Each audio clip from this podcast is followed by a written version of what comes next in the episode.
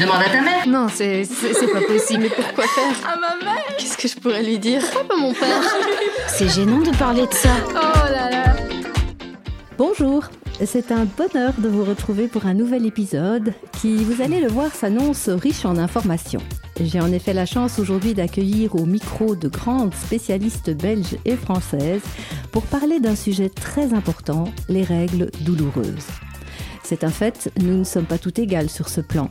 Mais ce qui doit absolument être entendu aujourd'hui, c'est qu'il n'est pas normal d'avoir très mal à cause de ces règles.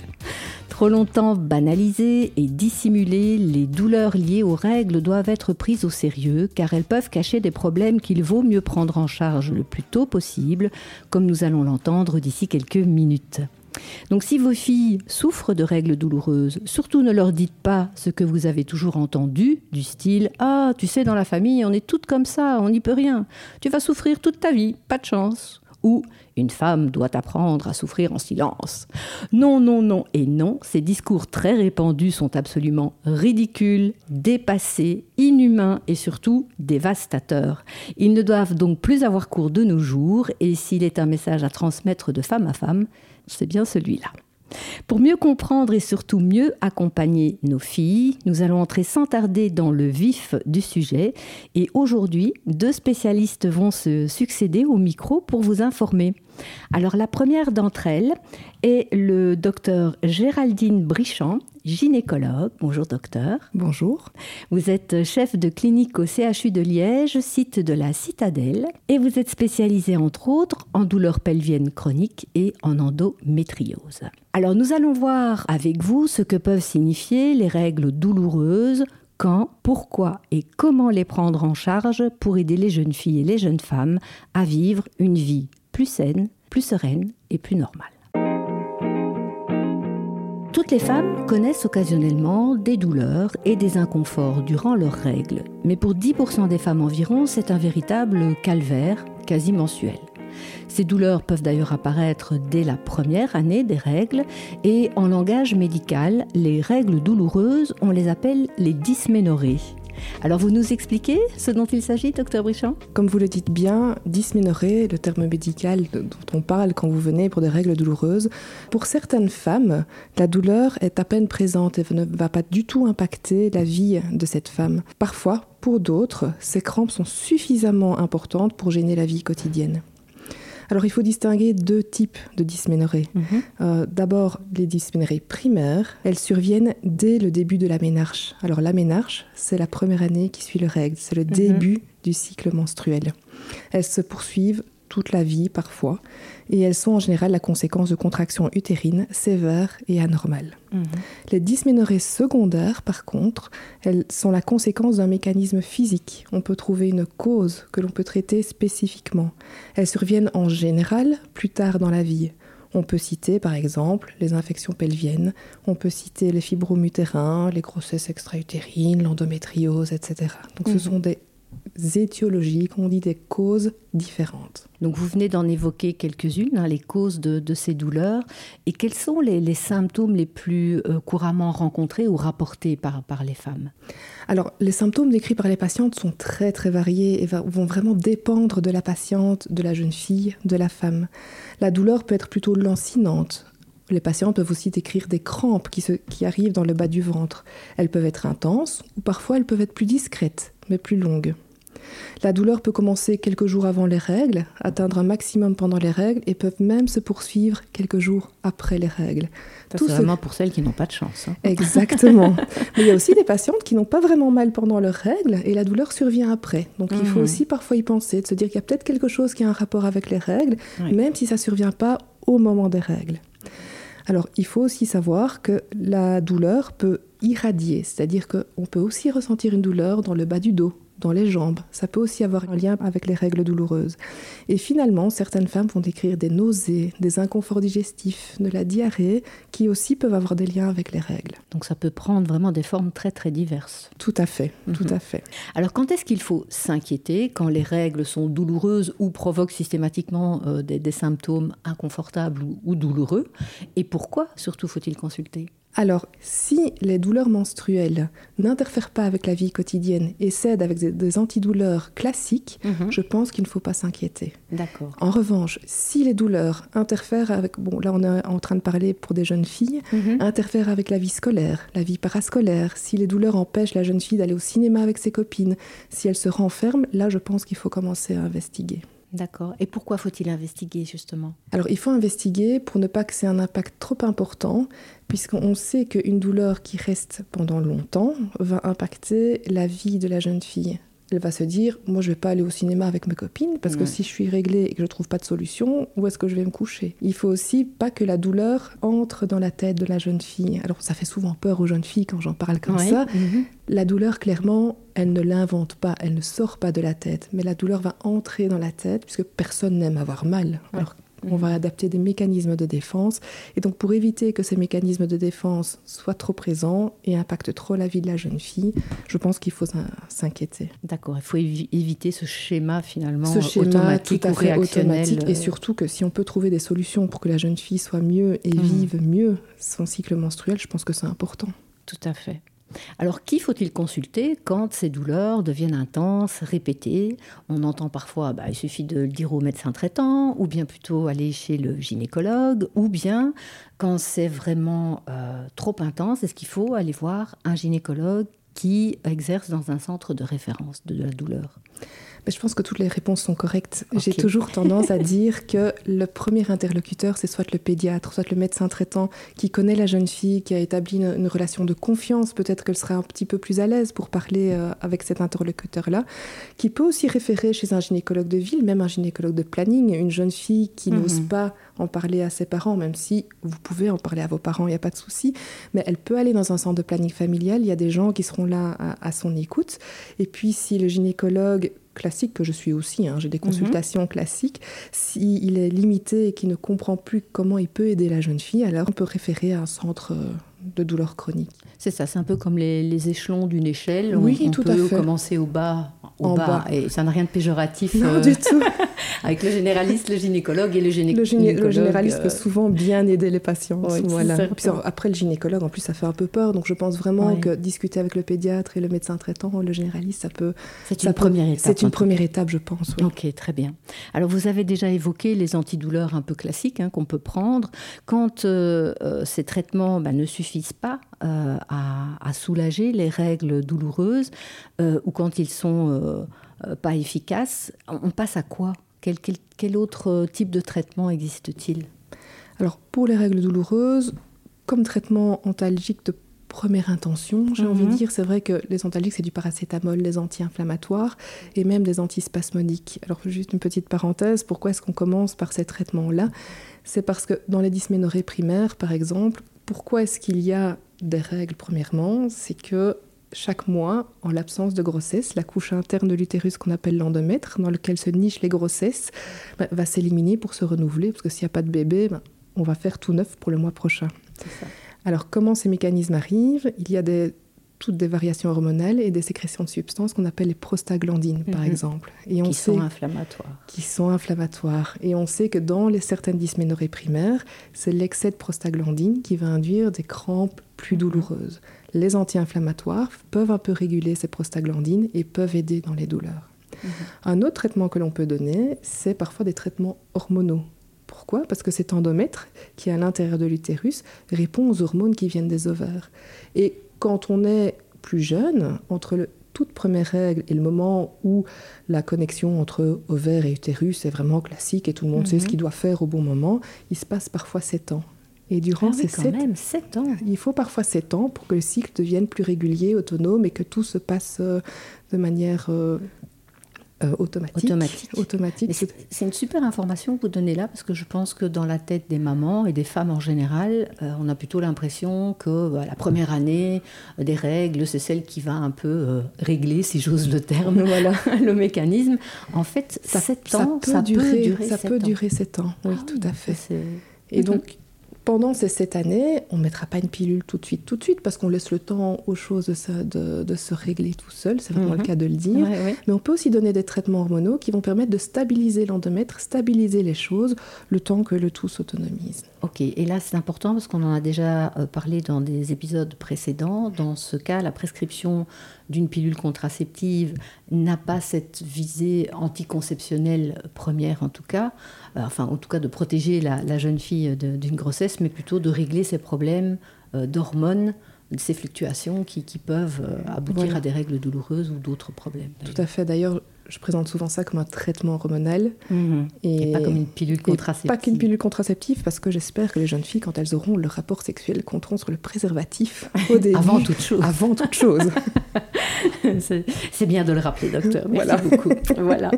Alors, forcément, on ne va pas traiter les dysménorrhées primaires et les dysménorrhées secondaires de la même façon.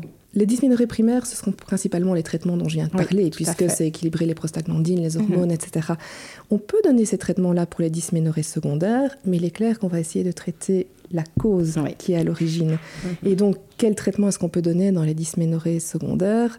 Alors, chez des jeunes filles, c'est parfois un peu plus rare, évidemment. Donc, il faut pas. C'est surtout chez les, les adolescents ou les jeunes femmes en début de période euh, sexuelle. Ben, il faut faudra d'abord s'assurer qu'il n'y a pas d'infection, parce qu'on vient de parler de rapports sexuels, mais parfois des rapports sexuels non protégés peuvent donner une infection sexuellement transmissible qui n'est pas forcément grave, Bien qui est tout à fait traitable Mhm. qui n'est pas très symptomatique en dehors des règles douloureuses, mais un traitement antibiotique peut déjà un petit peu aider dans ce cas-là. Il y a aussi la maladie dont on parle beaucoup, c'est l'endométriose. Oui. Et donc, Mhm. dans l'endométriose, je ne sais plus si vous en avez déjà parlé dans On un n'en a pas podcast. encore parlé, mais je vous en prie, allez-y, Bah, parce alors, que c'est super En, important en résumé. Oui. en- en- vraiment très très court, on, on pourra approfondir plus tard. Mhm. L'endométriose, c'est quand l'endomètre, dont j'ai parlé tout à l'heure, à la place d'être la couche la plus interne de l'utérus, on peut en retrouver en dehors de l'utérus, ou alors Mhm. plus profondément dans le muscle utérin. Mhm. Et ces bouts d'endomètre qui sont en dehors de l'utérus, mais ils vont répondre au cycle menstruel, comme l'endomètre qui est positionné de manière normale. Mhm. Et donc, quand on a de l'endométriose, quand on est réglé, schématiquement, on est réglé aussi en dehors de l'utérus. Mais normalement, il n'y a pas de saignement à cet endroit-là. Bien sûr. Voilà. Ouais. Et donc, ces saignements en position anormale, Anormale. anormale, en position anormale, peuvent euh, induire des- de l'inflammation et peuvent causer des douleurs. Alors de nouveau, le traitement de l'endométriose, on peut commencer par des antalgiques, des antidouleurs, Mhm. un traitement hormonal, et puis si jamais les douleurs persistent et que la jeune fille n'est pas bien, on peut aussi proposer une intervention chirurgicale, mais n'ayez pas peur, c'est pas le premier traitement qu'on propose aux jeunes filles. Euh, voilà, on peut trouver des moyens pour les soulager en dehors. Donc ces cellules de l'endomètre, quand elles migrent ailleurs, en Mhm. dehors de, de l'utérus, c'est comme s'ils avaient cette mémoire, en fait, de, euh, d'être préprogrammés pour, euh, pour les règles ou pour euh, accueillir un, un- un bébé. Un petit peu, oui. Donc il y a des récepteurs et les récepteurs vont capter les hormones qui circulent Ouais. tout autour et dans tout le corps humain, les l'œstrogène, les progestérones, etc. et, et elles vont faire ce qu'elles doivent faire, mais dans un lieu. Ouais, inhabituel. Voilà. Voilà. C'est ça. Ah ouais. C'est très bien expliqué comme ça, je pense. Alors, euh, forcément, euh, quand, ces, traitements euh, proposés en première intention ou en deuxième intention, en fonction du degré de, de, ne fonctionnent pas, est-ce qu'il y a des examens qui peuvent être proposés, des examens médicaux complémentaires pour mieux comprendre la cause et comment essayer de la soigner? Et est-ce que ça doit faire peur ou pas, ces examens? Alors, ça fait déjà peur d'aller voir le gynécologue. Mhm. Donc, euh, non, il ne faut pas avoir peur des examens, il ne faut pas avoir peur du gynécologue. On va vraiment. La première chose qu'on fait avec une jeune fille, c'est écouter, Mhm. voir quand les douleurs ont commencé, dans quelles circonstances est-ce que ça arrive. Et puis, on ne va jamais faire un examen que la jeune fille ne souhaite pas. Donc, une jeune fille vierge qui vient en consultation, on va pas faire un examen gynécologique complet. Donc Mhm. les parents et les jeunes filles peuvent être euh, rassurés. C'est vrai que j'ai parfois des jeunes filles qui arrivent, elles sont blanches comme des linges, on se dit, Oui. parce qu'elles ont entendu des copines qui ont dit qu'on allait mettre des spéculums, des choses. Pas du tout, Mhm. pas du tout. Euh, souvent, je ne fais que parler, palper le ventre. Et ce qu'on peut faire, c'est une échographie par voie abdominale. Donc ça fait pas mal du tout. Mhm. La seule chose, c'est qu'on demande d'ouvrir un tout petit peu le pantalon parce qu'on on doit aller regarder derrière l'os du bassin. Mhm. Mais sinon, la jeune fille peut rester tout à fait habillée, Souvent, on n'a pas de table classique comme chez le médecin généraliste, mais une table un peu particulière. On doit mettre les jambes, Mhm. ça fait un peu toboggan, donc, mais il faut pas avoir peur.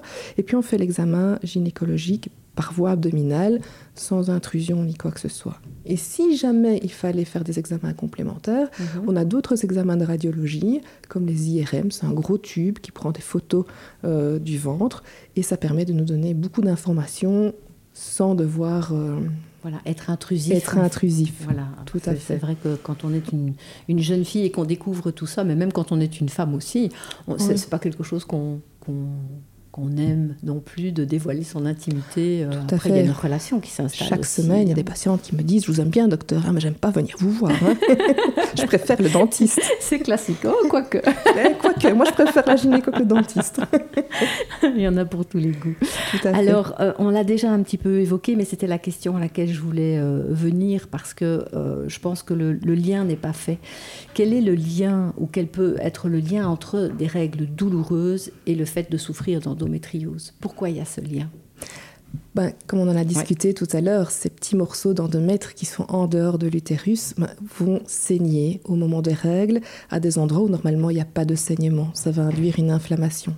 Alors, ce qui est les douleurs que vont décrire les patientes vont nous aider à localiser aussi l'endométriose. Parce que l'endométriose, c'est une maladie qu'on ne comprend pas encore tout à fait. Euh, mais on sait qu'il peut y en avoir dans- au niveau de l'ovaire. Et là, c'est des douleurs plutôt pendant les règles. Il peut aussi y avoir de l'endométriose entre le vagin et le rectum. C'est une Mhm. toute petite cloison. Et à cet endroit-là, les, les jeunes filles, quand on leur pose la question, elles disent Mais oui, quand je suis réglée et que je vais à la selle, Mhm. ça fait très mal. Et donc, ça peut nous aider Ah. aussi à localiser parce qu'il y a de petits saignements dans ces petits nodules dans la cloison. Mhm. Et donc, le lien entre l'endométriose et les règles douloureuses, c'est que ben, s'il y a des nodules quelque part, ou même quelques petites cellules, ça peut faire mal. J'en profite juste pour dire que l'endométriose aussi a ça de particulier, c'est qu'il n'y a pas forcément de lien entre l'étendue de l'endométriose et la douleur de la jeune fille. Donc une jeune Mhm. fille peut avoir une toute petite lésion de 5 mm qui fait très très mal et elle n'est pas chochotte, comme on dit à Ouais. Liège. elle n'est pas plus sensible à la douleur qu'une autre. Elle a vraiment mal. Et tandis que d'autres peuvent avoir de l'endométriose beaucoup plus étendue, avec des douleurs qui sont tout à fait gérables. Et donc, pourquoi est-ce que je dis ça? C'est que parfois, il y a des jeunes filles qui viennent avec des douleurs vraiment importantes, qui, qui résistent, à- entre guillemets, à tous les traitements que l'on donne. On fait une échographie, une IRM, toujours pas, on voit pas pourquoi la jeune fille est mal. Et parfois, on propose une- ce qu'on appelle une laparoscopie exploratrice, c'est-à-dire qu'on va voir directement ce qui se passe. On vous endort complètement, vous ne sentez rien, on passe la petite caméra par le nombril et parfois on peut voir de l'endométriose qui est traitée et ça soulage la patiente. D'accord. Mais donc, le, le fait de se prendre en charge quand on a des règles douloureuses ne veut pas forcément dire qu'il y a en- endométriose, hein, qu'on soit bien clair. Loin de Mais là. par contre, ça peut être un signe d'endométriose qu'il vaut mieux prendre en charge le plus tôt possible chez la Tout jeune fille ou chez la jeune femme pour éviter des problèmes euh, plus tard. Voilà. tout à fait. Et donc oui, ce dont j'ai parlé, c'est les, c'est les règles qui résistent enfin, au traitement donné par le médecin généraliste, par le gynécologue, par le gynécologue spécialisé, des choses comme ça. Donc oui, il y a quand même une Il y progression. a quand même une progression et c'est pas parce qu'on a des règles douloureuses qu'il y a de l'endométriose. Mhm. Ok, merci. On se retrouvera en troisième partie de, de ce podcast. Donc à tout à l'heure, docteur. À tout à l'heure.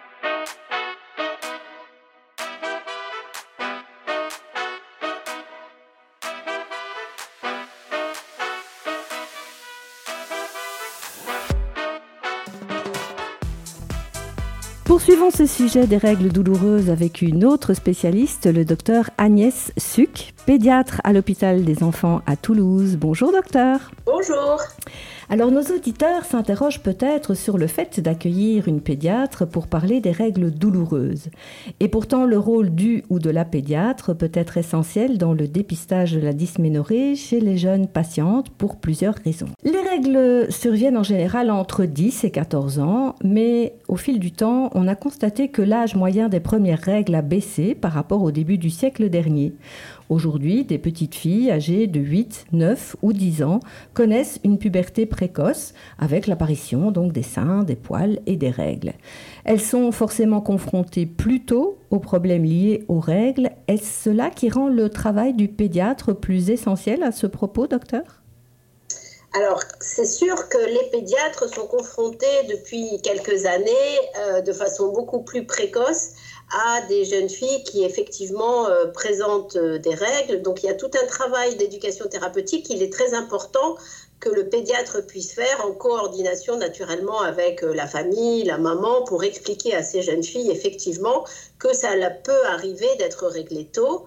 il faut être sur euh, la date d'apparition de ces règles, puisque dans un certain nombre de cas, on peut être amené à envisager de retarder un petit peu l'apparition des règles, mhm. notamment en fonction de la taille de ces jeunes filles, en fonction de leur âge osseux. Donc clairement, dès qu'il y a des signes de puberté qui surviennent chez une petite fille, c'est vraiment indispensable que le pédiatre puisse être consulté pour voir est-ce que c'est normal, est-ce qu'il y a éventuellement des explorations à faire pour euh, potentiellement se dire qu'on va peut-être retarder un peu l'arrivée de la puberté, ou est-ce qu'on laisse les choses se faire de façon tout à fait naturelle? Mhm. Mais en tout cas, la consultation avec le pédiatre est essentielle dans ces moments-là pour s'assurer que euh, les choses sont dans la normalité et qu'on n'ait pas affaire à une puberté trop précoce qui risquerait d'endommager notamment le pronostic de taille de la petite fille. Oui, donc pour la croissance, c'est important, évidemment. Euh, alors on en parle assez peu, mais euh, les douleurs persistantes à l'âge adulte ou l'adolescence peuvent aussi avoir un lien avec des expériences négatives vécues durant l'enfance, ce qu'on appelle en anglais le Adverse Childhood Experience, donc ACE comme des situations de harcèlement, de deuil, de divorce, de maltraitance ou de violence sexuelle. Il est en effet démontré que tous ces traumatismes confondus euh, constituent des facteurs de risque de règles douloureuses.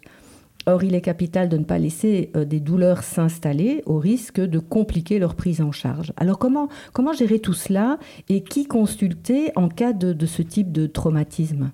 Alors, ce sont des traumatismes qui sont très délicats à aborder.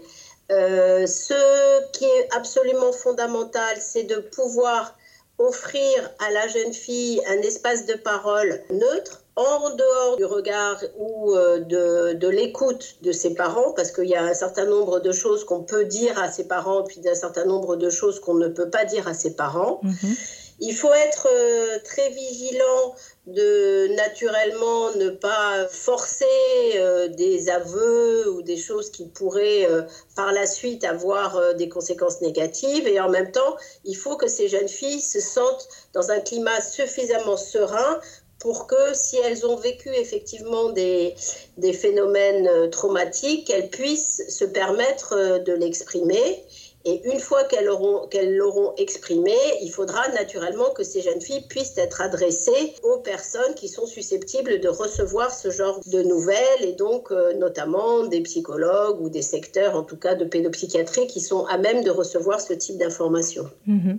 Euh, je me trompe ou vous avez mené une étude à ce propos? Oui, alors nous, dans le cadre des consultations douleurs chroniques, euh, à Toulouse, comme dans toutes les consultations de douleur, on est amené à rencontrer de plus en plus de jeunes filles qui viennent avec une plainte de ce qu'on appelle des règles douloureuses, des dysménorrhées sévères. Et dans ce cadre-là, on était vraiment euh, intéressé pour connaître un petit peu quelles étaient les représentations de ces jeunes filles autour des dysménorrhées. Et donc, on a mené une enquête qualitative, prospective, en mettant des focus groups, c'est-à-dire qu'on a mis ensemble un certain nombre de jeunes filles, des collégiennes, des lycéennes. On a aussi fait des focus groups de parents entre eux. Et puis, on a également fait des focus groups euh, avec des professionnels de santé. Ces focus groups ont été animés par des psychologues qui ont euh, relancé le débat, posé des questions. Tout ce qui a été dit dans les focus group a été euh, retranscrit naturellement avec l'autorisation des enfants et des familles et on a analysé à l'aide d'un logiciel spécifique ces données pour connaître effectivement quelles étaient les représentations euh, de ces jeunes filles concernant les dysménorrhées sévères. Mhm. Et on a été évidemment euh, assez surpris puisque un certain nombre de ces jeunes filles ont rapporté à l'occasion de ces focus group des événements traumatiques autour de la sexualité qui leur était survenue, dont elles n'avaient pas parlé euh, auparavant. Mhm. Donc euh, on se dit qu'il est vraiment indispensable que tous les professionnels de santé, tous les professionnels qui peuvent être amenés à rencontrer euh, des jeunes filles atteintes de règles très douloureuses, n'hésite pas, avec tout le tact naturellement nécessaire, mais à poser la question de la sexualité, d'éventuellement traumatismes. Mhm. Et si jamais il s'avère qu'il y a eu des traumatismes ou des événements euh, indésirables, il faut pouvoir adresser ces jeunes filles pour qu'elles aient un suivi et qu'elles ne gardent pas en elles euh, des choses qu'elles révéleront euh, plus tard à l'âge adulte. Oui, c'est sûr. Et je, rappelle que quand on parle de, de- ces événements traumatisants, euh, c'est c'est pas forcément des violences sexuelles, mais ça peut être aussi de la maltraitance, du harcèlement, un deuil, un divorce, quelque chose qui, psychologiquement en tout cas, les a, les a perturbés euh, assez grandement et peut-être physiquement dans certains cas. Voilà. Donc, on est maintenant très, très clair sur le fait qu'il y a des co-survenus, effectivement, de règles douloureuses et d'événements traumatiques, parce qu'il faut surtout pas que euh, les jeunes filles puissent penser qu'on ne croit pas en leur douleur Oui. ou qu'on n'entende pas le, le fait qu'elles aient véritablement des, ré- des réelles douleurs. Mhm. Mais il y a vraiment des co-survenus et des cofacteurs qui font qu'il peut y avoir des règles douloureuses et des traumatismes. Et c'est donc notre devoir en tant que professionnel d'aller rechercher ces traumatismes. Et s'il s'avère qu'il y a des traumatismes, il faut pouvoir faire en sorte que la jeune fille puisse intégrer un dispositif de soins qui peut prendre en charge ces traumatismes. D'accord. Alors quand, il y a ce, type de constat, comment on peut accompagner les parents dans, le soutien, j'imagine, indispensable Parce que euh, voilà, on a mis euh, peut-être euh, des mots sur la cause de ces règles douloureuses. C'est pas forcément peut-être facile ou agréable d'entendre que son enfant a pu subir bah, des traumatismes suite, suite à un deuil, un divorce ou dans les cas plus problématiques de maltraitance ou de violence sexuelle. Comment les, les parents doivent se faire aider, eux?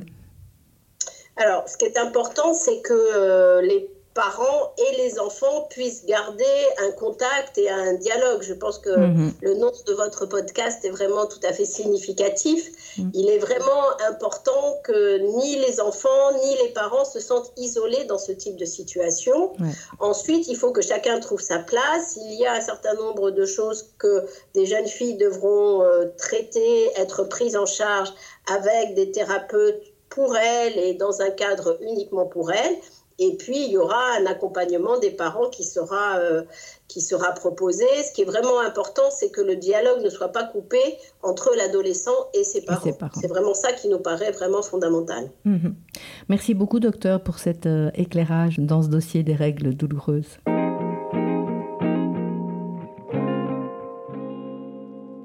Pour entamer cette troisième et dernière partie de notre épisode consacré aux règles douloureuses, eh bien, nous retrouvons le docteur Géraldine Brichand. Rebonjour. Rebonjour. Alors, euh, docteur, on va aborder ensemble l'intérêt d'une approche globale, bio-psychosociale et des traitements complémentaires, c'est-à-dire des traitements non médicamenteux dans cette fameuse prise en charge des règles douloureuses. Alors, on sait que les règles douloureuses sont très invalidantes. Elles ont euh, d'ailleurs un réel impact, on le disait d'entrée de jeu, sur la vie des, jeunes filles qui euh, s'absentent de l'école, euh, renoncent à des activités sportives ou, sociales. Est-ce qu'il est conseillé de consulter un psychologue quand les choses se répètent et qu'on voit que la jeune fille n'est pas très bien dans sa peau finalement, ou s'isole? Et si oui, quand le faire et pourquoi le faire? Alors je pense que oui, euh, aller consulter un psychologue, la jeune fille peut aussi l'appeler un coach, ça dépend un petit peu, c'est vraiment dans, dans cette optique-là qu'il faut la voir. Euh, je pense que c'est vraiment important. Et je le répète, quand j'envoie des jeunes filles chez le psychologue, c'est pas parce que je pense qu'elles inventent leur douleur, pas du Mhm. tout. Mais euh, comme je pense, on en a déjà discuté, la douleur va impacter la vie de la jeune fille. Et il y a des mécanismes d'automatisation et des mécanismes de défense qui vont devenir inconscients. Et même quand on a traité la douleur, même quand on a trouvé une solution aux antidouleurs, il va toujours y avoir une- parfois une petite réticence de la jeune Mhm. fille à vivre sa vie scolaire, parascolaire, sco- sociale de manière classique. Et un psychologue, un coach, peut aider à sortir de ce cercle vicieux. Deuxièmement, le docteur Suc l'a bien expliqué, je pense, des expériences négatives peuvent influencer la douleur. Et là, le psychologue peut venir peut-être un peu avant dans les traitements, Mhm. car on sait que aider la jeune fille à surmonter ces expériences négatives va pouvoir lui laisser de l'énergie et des armes pour accompagner la douleur, vivre avec la douleur et gérer sa douleur et la traiter de la manière la plus efficace. Donc je pense que le psychologue, il n'y a pas vraiment un moment précis où il faut Mhm. aller le voir. Ça peut être contemporain des traitements médicaux ou autres, ça peut être après, ça peut être avant, Avant. ça Mhm. dépend. Il faut écouter la patiente et voir euh, ce qui lui conviendra. C'est ça, c'est plutôt le changement de comportement chez la jeune fille qui doit peut-être euh, appeler à, Interloquer, à se, voilà, se poser à des des questions. questions et, Oui. et agir autrement. Et puis simplement vivre en ayant mal tous les jours, c'est pas facile. C'est pas facile pour personne, C'est facile pour personne, c'est fatigant. Et Mhm. donc parfois, je sais pas si c'est le bon terme, apprivoiser la douleur. Pas l'apprivoiser pour continuer à vivre avec toute sa vie, Mhm. mais cheminer avec elle le temps que- qu'on puisse trouver une solution Ouais. pour qu'elle disparaisse. Ouais, La comprendre, La comprendre, pour mieux la, la, la, soigner, gérer, la soigner. gérer. Tout à Mhm. fait. Alors quand, quand on sent euh, que la prise en charge proposée n'est pas à la hauteur de l'enjeu, c'est-à-dire que voilà, j'ai vu un, un médecin généraliste, j'ai vu un gynécologue, mais moi j'ai toujours mal, il n'y a personne qui me comprend, je me mets un peu à la place de, de la jeune fille ou de, de la maman. Il faut euh, redire qu'on a le droit, on a cette chance en Belgique, on a le droit de changer de médecin. Parfois, quand on n'est pas entendu, euh, c'est peut-être que le courant ne passe pas, la communication ne passe pas. Donc c'est pas grave, mais il faut pas s'entêter avec euh, le gynécologue de sa maman parce que la maman a décidé qu'il fallait aller chez ce gynécologue, par exemple. Donc on peut changer de médecin. Et par contre, euh, vers qui se tourner? Si on a déjà vu le généraliste et le gynécologue, euh, est-ce que se tourner vers un centre de référence, c'est soi-même? On peut décider pour soi-même? Ou bien ça doit quand même être, euh, je dirais, euh, prescrit par, par un autre médecin? Comment on s'y prend? Alors, comme vous l'avez dit, on est tout à fait libre de changer de médecin. Comment aller dans un centre de référence? Ça dépend. Il y a plein de, de voies de d'entrée. qui Il y a plein de chemins. J'ai des patientes qui viennent en consultation parce que la copine avec qui elle va à la piscine a dit que le centre l'avait aidée par rapport aux douleurs et il n'y a pas forcément besoin de... D'accord, mais donc on ne doit pas spécialement être Pas référencé forcément. par un médecin. Non, non. Mais par contre, c'est vrai que aller voir d'abord un gynécologue de ville peut Mhm. aussi aider. Il n'y a pas besoin forcément d'attendre. Ça, parfois, les délais sont un petit peu longs. Bien sûr. avant d'aller voir un, un- un spécialiste. Et on a la chance en plus en Belgique d'avoir cinq centres de, de référence de douleur. Donc, euh, Oui, oui, donc c'est sûr. Euh, on peut peut-être dire où il se situe. Donc il y en a forcément à Liège, hein, il puisqu'on est a- à Liège aujourd'hui. Voilà. il y en a deux à Liège. Oui. Donc euh, à la Citadelle, c'est le centre Lucerme. Il y en a un à Montlégia. Il y en a un à Mons, Mhm. un à Bruxelles. Et le dernier, j'ai un petit trou, mais je pense que je pourrais vous trouver les Oui, informations. peut-être dans le Hainaut. Bah non, Mons, vous avez déjà dit. oui. Bah, en tout cas, on essaiera de, de le De- mettre voilà, sur le blog. sur le que- blog, parce, parce que, que je pense que ça peut voilà, être intéressant fait. pour, euh, Tout à fait. pour, euh, les mamans et les papas qui nous écoutent. Il a juste une petite chose aussi, ce qui est important pour la jeune fille, même si elle change de médecin, c'est de d'expliquer depuis combien de temps ça dure, Mhm. expliquer les symptômes, l'importance que ça a dans sa vie, parce que parfois c'est un peu tabou. On n'ose pas parler de tous les symptômes. Avoir mal quand on va à la selle, n'y a pas Mhm. grand monde qui ose le dire comme ça, mais ça nous aide vraiment. Donc Mhm. euh, Ouais, donc, euh, il faut qu'elle se sente libre. raconter son, son historique médical, ça fait partie de la relation patient-médecin. Tout à fait, tout à Et fait. Donc, euh, il faut les mettre à l'aise pour ça aussi. Voilà. Alors, on, le disait euh, dans, le préambule de, cette troisième et dernière partie, il existe des traitements non médicamenteux aussi. Est-ce qu'on peut peut-être euh, donner euh, ceux qui ont fait leurs preuves, parce qu'il ne faut pas non plus se, tromper de voix et se raccrocher à tout et n'importe quoi, mais est-ce qu'il y en a qui, sont efficaces et qui peuvent vraiment aider? Quels sont-ils?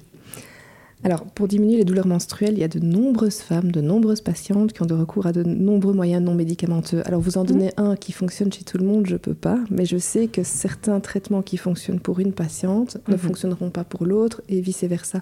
Donc, utiliser des bouillottes chaudes tant que c'est pas trop chaud, je n'ai Mhm. aucun problème avec ça. L'homéopathie, les tisanes de fenouil, de camomille, c'est des choses qui reviennent euh, souvent chez les patientes. L'huile de poisson, le magnésium, la pratique du yoga, l'acupuncture, j'en parlerai un, un tout petit peu plus tard.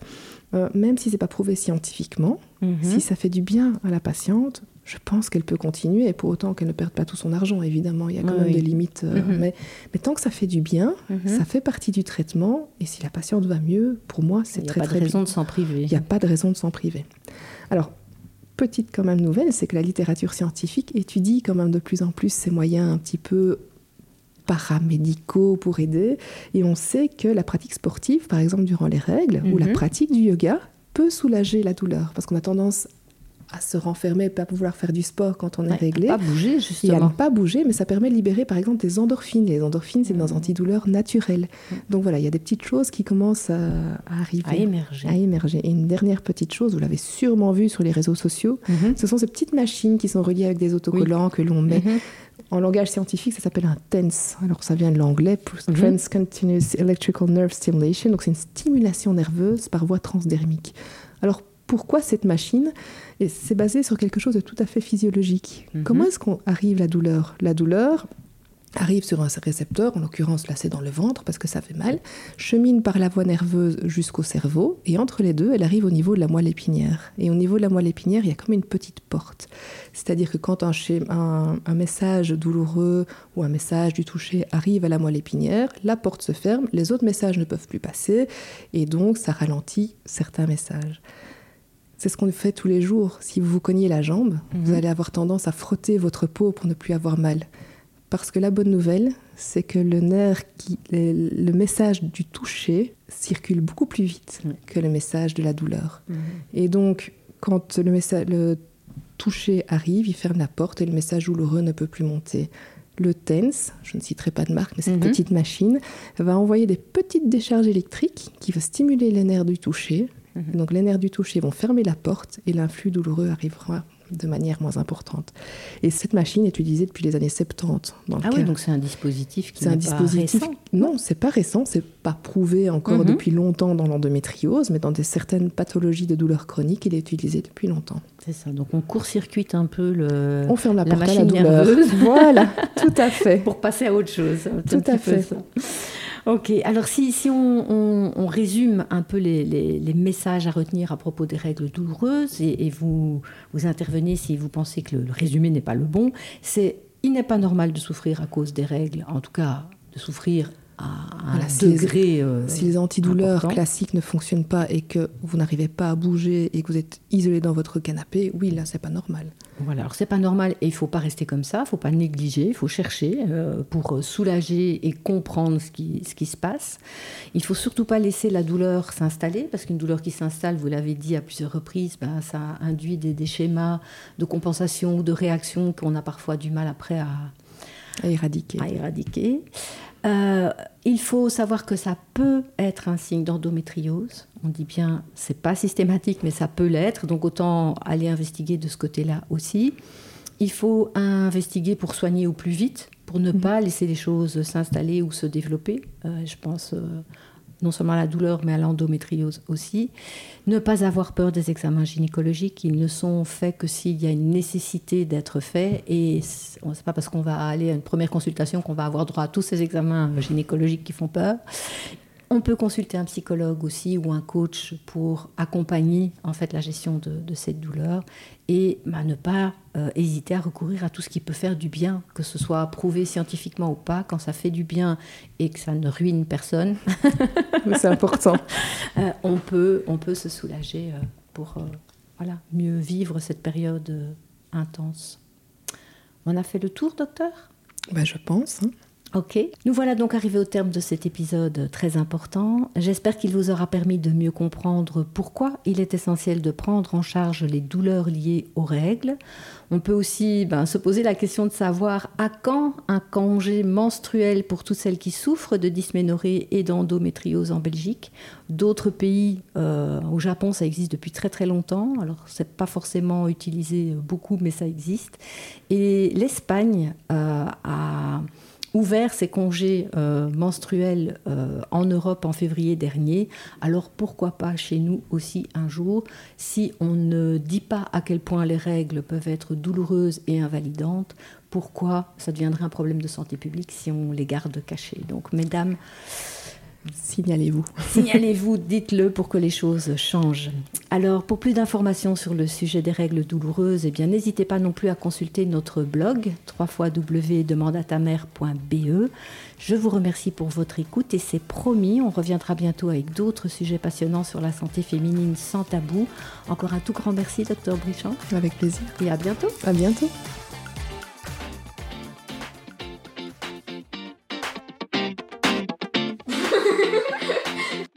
Oh là là